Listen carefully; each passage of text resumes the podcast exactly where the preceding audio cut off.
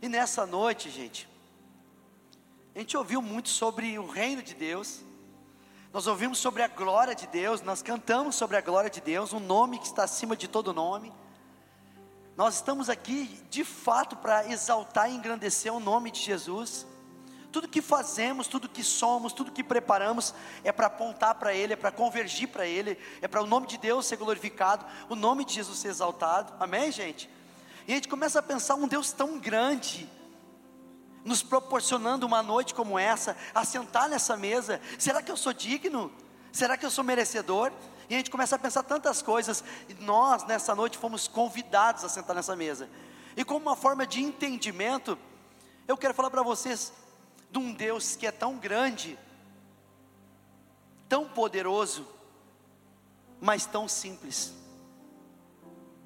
Eu queria falar sobre a simplicidade de Cristo. Você tem necessidades, eu tenho necessidades. Nós entramos aqui com muitos pedidos, com muitas, com, com muitas orações, o desejo de que Deus faça coisas, mas a gente para tudo agora para falar da simplicidade de Cristo. Muitas vezes nós pensamos que é tão difícil ter acesso a esse Jesus. Muitas vezes alguma coisa eh, veio sobre nós, nos ensinaram, chegou até o nosso entendimento e nós pensamos: é tão difícil ter acesso a esse Jesus. E nós queremos falar para vocês, apesar de tudo que estamos vivendo, cada vez mais ficamos constrangidos com a simplicidade de Jesus.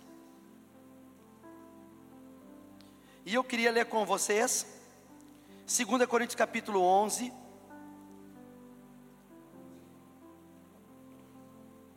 Quero que você preste atenção. Quanto menos você se movimentar agora, é melhor, tá bom? 2 Coríntios capítulo 11, versículo 1 ou 4. O escritor diz assim: Você pode acompanhar aqui na tela. Tomara que me suportasseis um pouquinho na minha loucura, suportai-me, porém, ainda. Em outras palavras, ele está dizendo: tenham paciência comigo, né? Porque estou zeloso de vós com o zelo de Deus.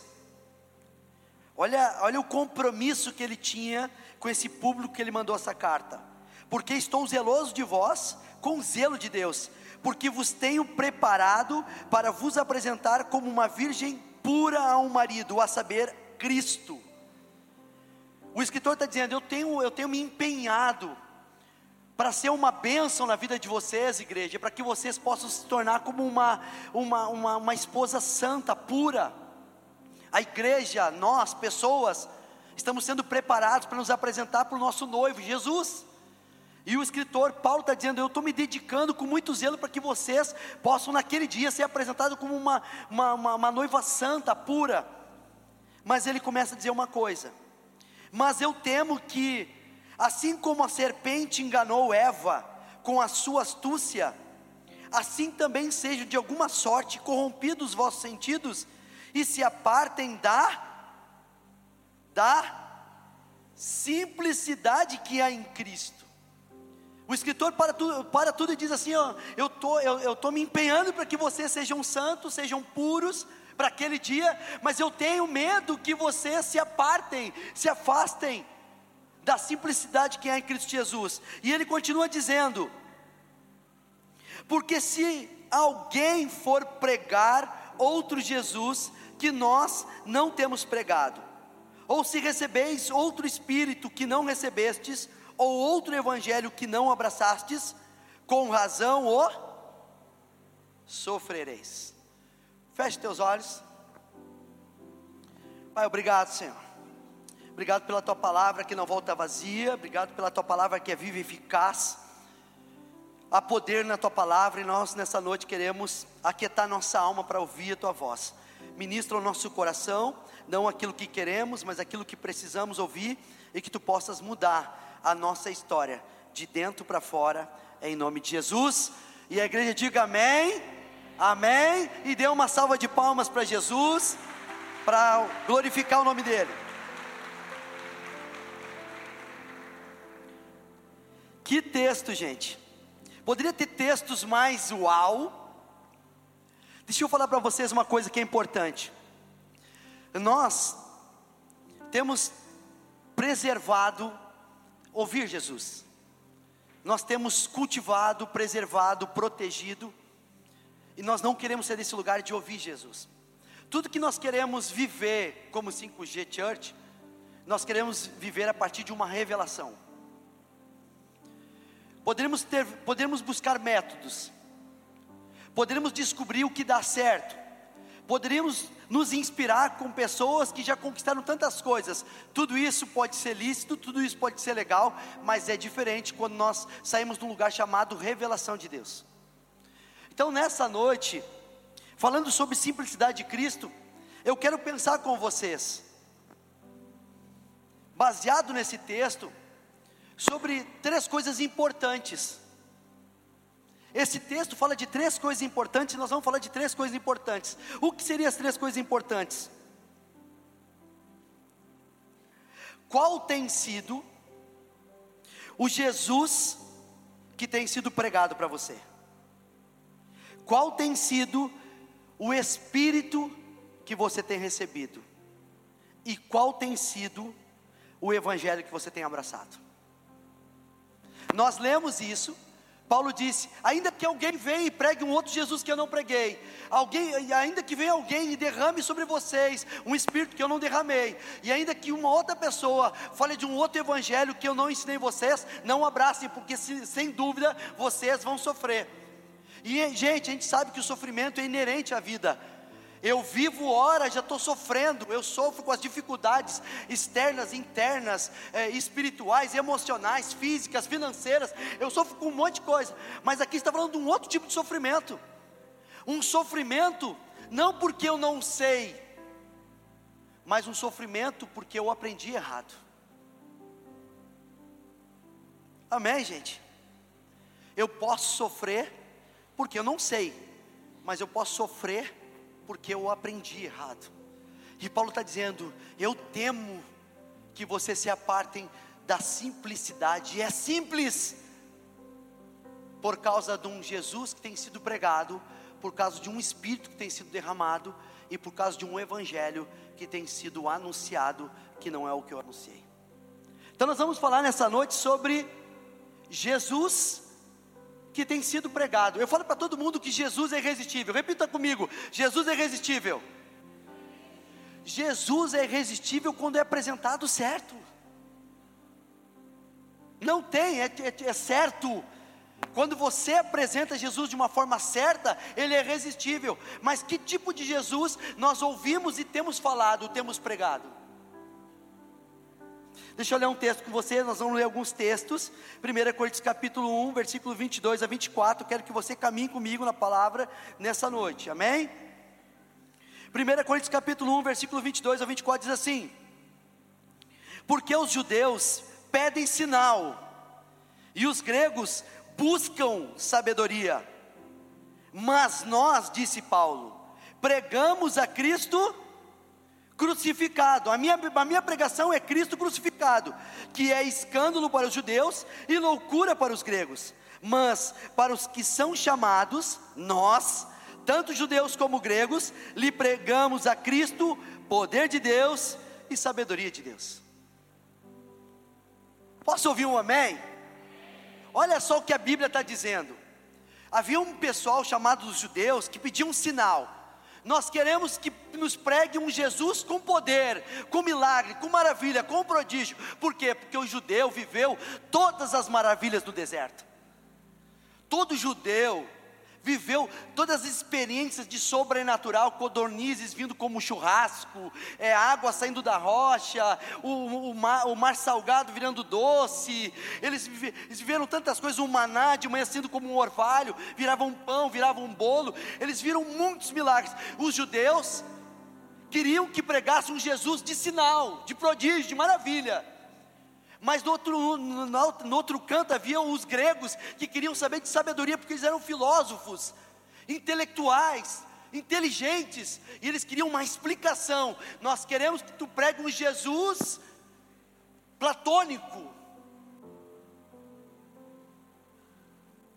E Paulo disse: Eu não vou falar de um Jesus de sinais, E eu não vou falar de um Jesus de, de intelecto e de filosofia, eu vou falar de Jesus crucificado. 5G, nós temos pregado Jesus crucificado.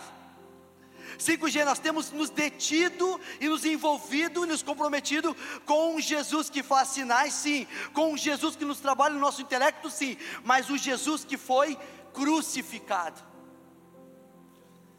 Eu sei que muitas vezes nós queremos a resposta de Jesus, o sinal, o prodígio de Jesus, mas nós temos que entender nessa noite que o que nós estamos pregando, a nossa raiz, o nosso fundamento, a nossa essência é Jesus crucificado. Paulo nos ensina isso. Para uns é loucura, para outros é escândalo, mas Paulo disse: Jesus crucificado para nós é poder de Deus e sabedoria de Deus. Amém, igreja? Parece que nós estamos indo no caminho oposto, parece que nós estamos perdendo, parece que a gente não está no hype, parece que a gente não está entendendo o que está acontecendo, porque não é uau, uau. Jesus crucificado parece que não chama atenção, não enche a igreja, mas eu quero dizer para vocês: Paulo disse, Jesus crucificado é o poder de Deus e a sabedoria de Deus. O que, que nós podemos pensar sobre isso? Sobre propósito de vida propósito de vida. Jesus veio à terra, o Filho de Deus se tornou carne, vimos a sua glória como o unigênito do Pai, Jesus, o Deus vivo, agora caminhando entre os homens, e ele fazendo sinais, maravilhas, prodígios, sinais. E também ensinando o povo, eles diziam assim: da onde vem tal sabedoria, da onde vem tal autoridade? Ele tinha sabedoria também, mas Jesus tinha uma missão, e qual é a missão? Reconciliar a humanidade com Deus. O propósito de Jesus, muito mais do que suprir uma necessidade de um povo, era reconciliar esse povo com Deus. Preste atenção, muito mais do que suprir as nossas necessidades, Jesus veio para nos reconciliar com Deus. Isso é poder de Deus e sabedoria de Deus. Jorginho, tu não sabe como é minha segunda-feira. Eu tenho a minha empresa, eu tenho os meus negócios, eu tenho meus objetivos, eu tenho meu plano para 2023. Eu quero romper nesse ano, eu quero avançar nesse ano. E eu preciso aprender um pouco mais sobre isso que está falando. Eu quero dizer para você que o poder de Deus e sabedoria de Deus que se estabeleceu na cruz de Cristo significa capacidade para viver o propósito. Cristo crucificado significa eu cheguei até a cruz, mas eu vou, eu vou subir naquela cruz, ainda que eu seja ferido, ainda que eu seja machucado, aonde, aonde, ainda, ainda que eu seja escarnecido, eu vou até o final, eu tenho que permanecer até o final, e ele vai até a cruz, e ele morre naquela cruz, e ao morrer naquela cruz, a Bíblia diz que isso é o poder de Deus e sabedoria de Deus. Muitas vezes nós estamos pedindo, Deus me livra das dificuldades e dos problemas da vida, e nós sabemos, na prática, que amanhã tem dificuldades e tem problemas a serem resolvidos. O que Deus está nos dizendo é que Jesus crucificado é o significado de que eu e você podemos cumprir com todo o propósito eterno que Ele tem para nós. Eu posso não te garantir que as coisas possam, possam mudar amanhã, mas eu posso te garantir que você vai cumprir com todo o propósito eterno que Ele tem para a sua vida. Cristo crucificado, poder de Deus e sabedoria de Deus. Nós não temos como entender de uma forma intelectual quem é Cristo. Somente pela revelação. Eu quero que nessa noite você entenda e, entenda e perceba que Ele quer se revelar a você, mas isso não vem de uma forma de uma forma intelectual, vem de uma forma de revelação do Espírito Santo de Deus sobre a tua vida. Como é que pessoas começam a se envolver com uma igreja como essa? Gente, as pessoas dizem assim: quantos voluntários vocês têm? Milhares, dezenas, milhares não, dezenas. Vamos ter centenas. Como que faz alguém que não recebe um real ser voluntário? Quer para pensar? Como que faz pessoas chegarem cedo? Pessoas que estão desde as 15 horas, das 16 horas, para nós estarmos numa reunião como essa. Os músicos chegaram às 16 horas. O pessoal do estacionamento chegou às 17 horas, 16 e 30. As pessoas limpando os banheiros. O que é isso? De uma forma intelectual, não tem como entender, somente uma forma de revelação. Alguém que entendeu o propósito eterno muito maior do que a sua própria vida, mas servir a Deus para que alguém conheça Ele. Nossa, o nosso desafio como igreja é que a gente possa morrer para que alguém viva. Você está aqui representando certamente pessoas, e a tua vida vai ser ponte para conectar. Lembra que eu falei? Jesus teve uma missão eterna. Qual era a missão? Reconciliar o homem com Deus. Quem sabe nessa noite tu és um Cristo pequeno, um cristão, e a tua vida é também ir até o final para que pessoas possam conhecer a Deus.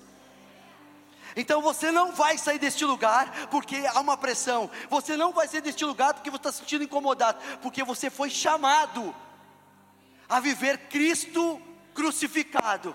Poder de Deus sabedoria de Deus. Quando eu vou até o fim, o nome dele é glorificado, gente. Eu quero ministrar sobre a tua vida, sobre a minha vida, sobre as nossas vidas. Nós vamos falar está consumado, tetelestai. Nós não vamos ficar no meio do caminho, nós vamos cumprir com tudo aquilo que Deus tem para nós, em nome de Jesus. Amém? Você recebe essa palavra da parte de Deus? Dá uma salva de palmas para Jesus. Obrigado, Jesus.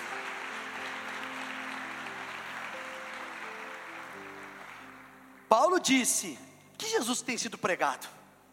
Cuidado para você não se apartar da simplicidade. Então nós estamos pregando Jesus crucificado. Deixa eu te falar sobre o Espírito. Romanos 8, 14 e 17, preste atenção no texto.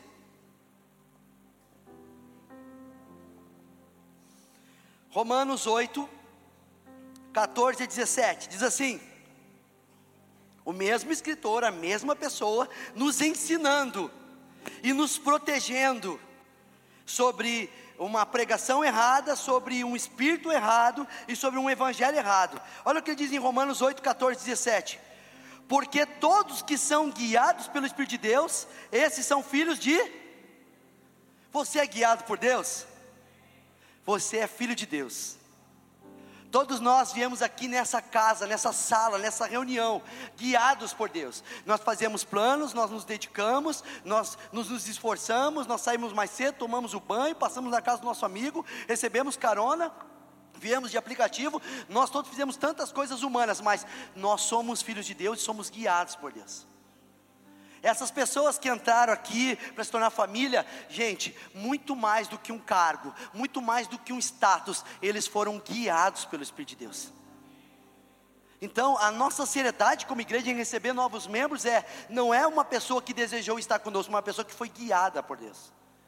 Todos que são guiados, esses são filhos de Deus. Olha o que continua dizendo porque não é uma afirmação, porque não recebeste o espírito de escravidão para outra vez estardes em temor, mas recebeste qual? O espírito de adoção de filhos, pelo qual clamamos Abba Pai. O mesmo espírito Espírito, letra grande, maiúscula, que é o Espírito Santo, testifica com o nosso espírito que somos filhos de Deus. E se nós somos filhos, somos logo herdeiros também, herdeiros de Deus e co-herdeiros de Cristo. Se é certo que com Ele padecemos, para que também com Ele sejamos glorificados. Que palavra de Deus, gente! Palavra de Deus está sendo exposta nesta noite. Deus está nos ensinando que espírito que nós estamos recebendo? Ele, ele começa dizendo: vocês não estão recebendo um espírito de escravidão para de novo estar com medo. Mas o espírito que vocês recebem quando estão no caminho do Senhor, quando são filhos de Deus, é um espírito de, de adoção de filho. Essa reunião é a reunião dos filhos, gente. Ah, Jorginho, tu não sabe o que eu fiz hoje. Eu não sei o que tu fez hoje, mas eu sei de uma coisa: você é filho de Deus. Jorginho, eu não sou perfeito. Deus não está falando que você é perfeito, Deus está falando que você e eu, eu e você somos filhos de Deus. Todos os que receberam deles o poder de serem feitos filhos de Deus. Então nós somos filhos. E nós somos filhos por adoção. Imagina a cena, gente. Eu vou adotar. Eu vou numa casa de adoção, onde tem crianças crianças menores, crianças maiores, tem lá, eu vou adotar. Eu, eu, eu saio da minha casa junto com minha esposa e nós vamos lá, e nós começamos a caminhar, e o pessoal nos recebe lá, e nós começamos a analisar as crianças, olhar as crianças, e a gente se apaixona por uma criança. E a gente se apaixona por uma criança, eu olho para minha esposa, ela olha para mim, nós dizemos assim: vamos adotar ele, vamos adotar ela. A criança estava lá já há dias, há meses, há semanas, há anos. Ela não, ela não orou por mim ir lá. Eu decidi sair da minha casa junto com a minha esposa e ir, ir nessa casa de adoção e eu vou lá e eu me apaixono por aquela criança. Quando eu me apaixono por aquela criança, eu começo a ver os trâmites legais para tirar aquela criança daquele lugar e dizer: agora tu é meu filho e você vai agora morar comigo. Amém, gente? Eu falei de uma, de uma forma muito simples para você entender o que Deus faz conosco. Não foi nós que fomos até Ele, Ele saiu da casa dele e veio até nós. Eu podia não ter mérito, não ter valor, eu podia estar lá sozinho, mas Ele veio e me olhou e se apaixonou por mim. Ele se apaixonou por você. E quando ele se apaixona por você, ele diz assim: Eu quero ele para mim. Ele não vai mais morar aqui, ele vai agora morar comigo. Eu tenho uma nova casa. Eu tenho uma nova casa. Nós somos filhos por adoção. O mérito não é nosso, o mérito é dele. Queria chamar meus amigos aqui. Eles vão vir aqui no meio comigo e nós vamos fazer uma, uma ilustração. Uma salva de palmas para os nossos atores. Eu acho que vão ficar aqui, ó. Gente, olha só. Nós somos filhos por adoção. Que bom que vocês estão comigo. Mas a Bíblia diz assim: não recebam um espírito de escravidão para estar tá com medo. Você conhece pessoas que têm tipo uma, um sentimento de escravidão para estar tá com medo? Pessoas que trabalham com medo, pessoas que vivem com medo, pessoas que têm um, uma escravidão dentro delas, parece que elas não se sentem livres de fazer as coisas, elas, o tempo todo elas estão se sentindo escravizadas pelas coisas. Gente, a verdade é que a vida nos apresenta coisas nós temos aí 20, 30, 40 anos.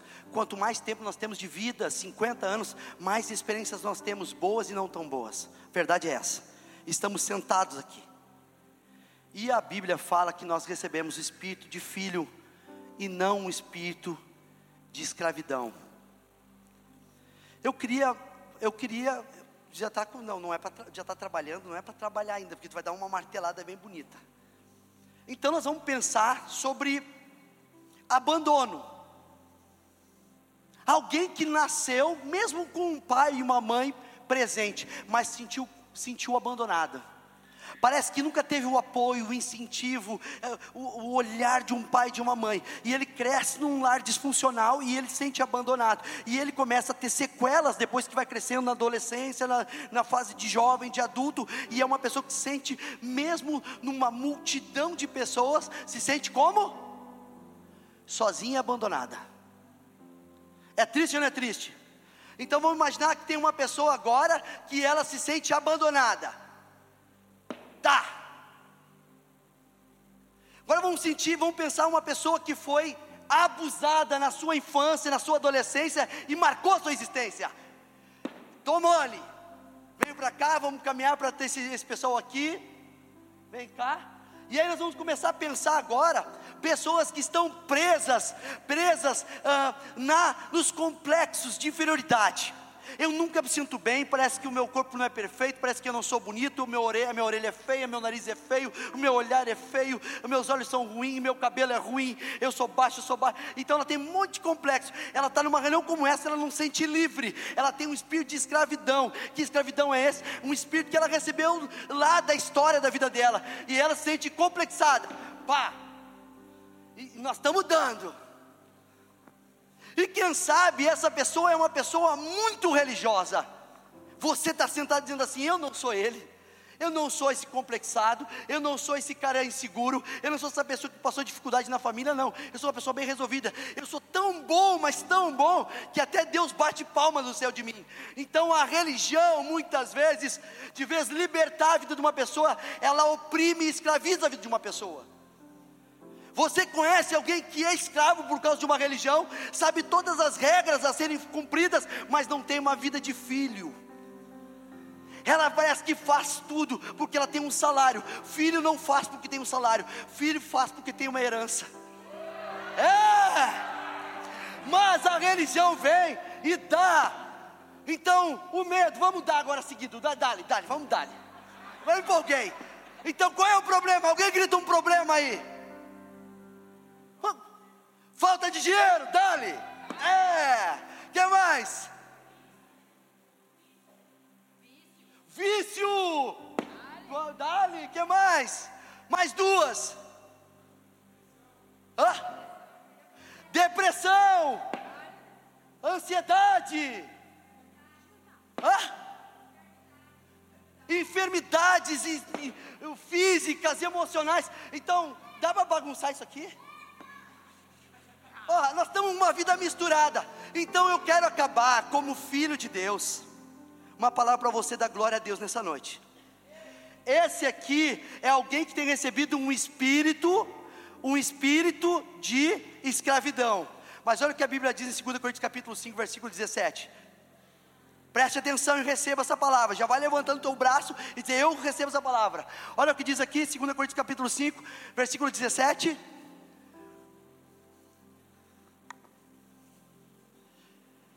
Assim que se alguém está em Cristo, nova criatura é, as coisas velhas se passaram e tudo se fez novo. É o que Deus tem para ti, uma página nova, uma história nova, sem marca, sem sujeira, sem missura. Você é nova criatura em Cristo Jesus. Amém. E para encerrar, Falamos de um espírito de adoção e eu quero falar agora do terceiro. Romanos 1, 16, 17. Que tipo de evangelho temos ouvido? Paulo nos ensinando. Porque eu não me vergonho do evangelho de Cristo. Pois é o poder de Deus para a salvação de todo aquele que crê, primeiro do judeu e também do grego. Porque nele se descobre a justiça de Deus em fé em fé como está escrito, mas o justo viverá da fé. Está falando, Paulo está dizendo: Eu não me envergonho do Evangelho de Cristo, porque é o poder da salvação. Falei de um Jesus que é crucificado, falei de um espírito de adoção de filho, e eu agora acabo te falando sobre um Evangelho da salvação. Estamos sentados aqui, né? E a grande verdade é que nós queremos que esse Evangelho nos salve. Nós não somos escapistas, tá bom? Nós não estamos dizendo, Jesus, volta logo, Maranata, para nos livrar desse mundo horroroso.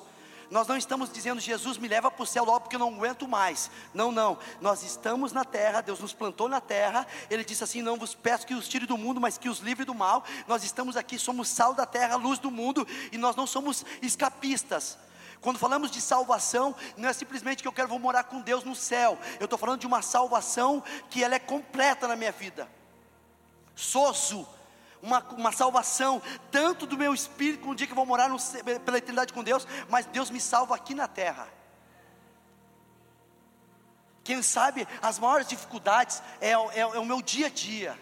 E Deus está dizendo: Eu quero, eu não me envergonho do Evangelho de Deus, porque é poder para salvação. A sua vida pode estar boa, a tua vida pode estar redonda, mas nessa noite eu te garanto, você precisa de um Salvador. Todos nós que estamos reunidos aqui, reconhecemos que precisamos de um Salvador. Qual é o evangelho que tem sido pregado? Evangelho que você vai ser um consumidor, ou evangelho que você vai ser aquele que vai ser abraçado por uma salvação? Você tem a consciência da salvação de Deus? Nós não estamos falando como uma igreja conservadora dizendo, olha só, nós somos salvos, nós somos melhores que os outros. A salvação não tem a ver conosco, tem a ver com Deus. Mas nós estamos aqui muito mais do que conquistar. Daqui a pouco Deus, você vai ver o que nós vamos começar a fazer no prédio de baixo. Ali tem mais um pavilhão ali embaixo. Você vai ver o que nós vamos fazer lá fora, escola. Nós vamos tocar na comunidade. Nós vamos ter turno inverso. As crianças carentes vão ter reforço escolar conosco. Nós vamos ter aula de dança, aula de barbearia, nós vamos ter cursos profissionalizantes aqui. Nós vamos abraçar a comunidade, nós vamos abraçar a cidade. Mas, gente, tudo isso não é a salvação. Eu não faço coisas para ser salvo, porque eu sou salvo, eu começo a derramar a minha vida. Preste atenção, porque eu sou salvo, eu começo a dar sinais da salvação. Tudo que nós vamos viver é sinais da salvação, amém, gente? Olha só. Deixa eu ler com vocês dois textos. Gênesis 3, lembra que aquele texto falava: Eu temo, assim como a serpente enganou Eva, vocês também de uma maneira sejam se apartado da simplicidade que é em Cristo Jesus. Lembra aquele texto? Nós vamos falar daquele texto agora. Evangelho da Salvação, Gênesis 3, do 7, 3, 7 e 3, 21.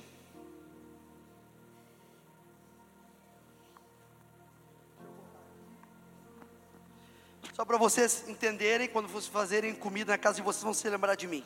Gênesis 3, versículo 7, diz assim: o contexto é: Adão e Eva desobede desobedecem, comem do fruto, e aí os seus olhos se abrem. Olha só o que diz a Bíblia. Então foram abertos os olhos de ambos, de Adão e Eva, e conheceram que estavam nus. Até então, eles não sabiam que estavam nus.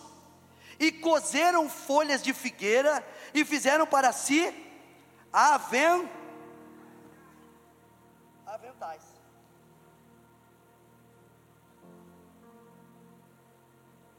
Coisa boa, né? Sou baixinho.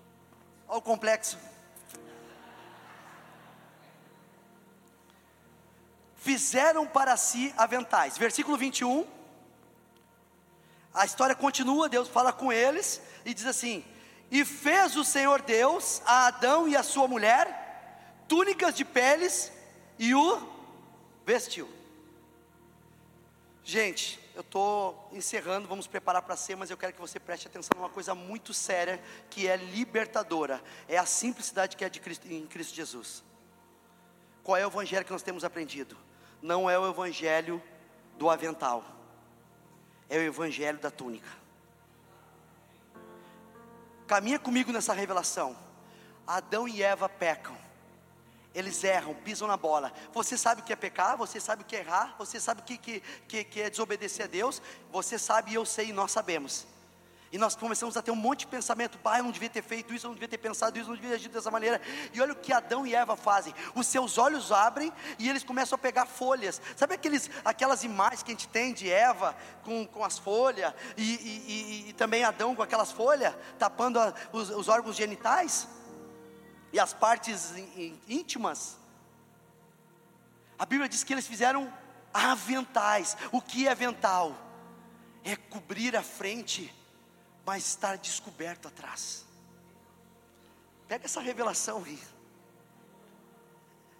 Adão e Eva, eles, eles tentaram se salvar, fazendo de folhas aventais. Eles não sabiam, eles estavam se cobrindo de frente, mas estavam descobertos ainda. Mas o evangelho que Paulo prega não é o evangelho de avental, é o evangelho da túnica a Bíblia diz que Deus fez para eles. Não é Adão e Eva querendo costurar um avental. É Deus dizendo: Eu estou, eu sou Jacques Leclerc e eu que vou fazer para vocês uma túnica. E essa túnica tem, tem, tem, um, tem, um, tem um mistério aqui. E essa túnica não é túnica de tecido, é, tu, é túnica de pele pele de animal. Por quê? Porque essa pele está aí, um animal teve que ter morrido. Alguém está entendendo o que eu quero dizer?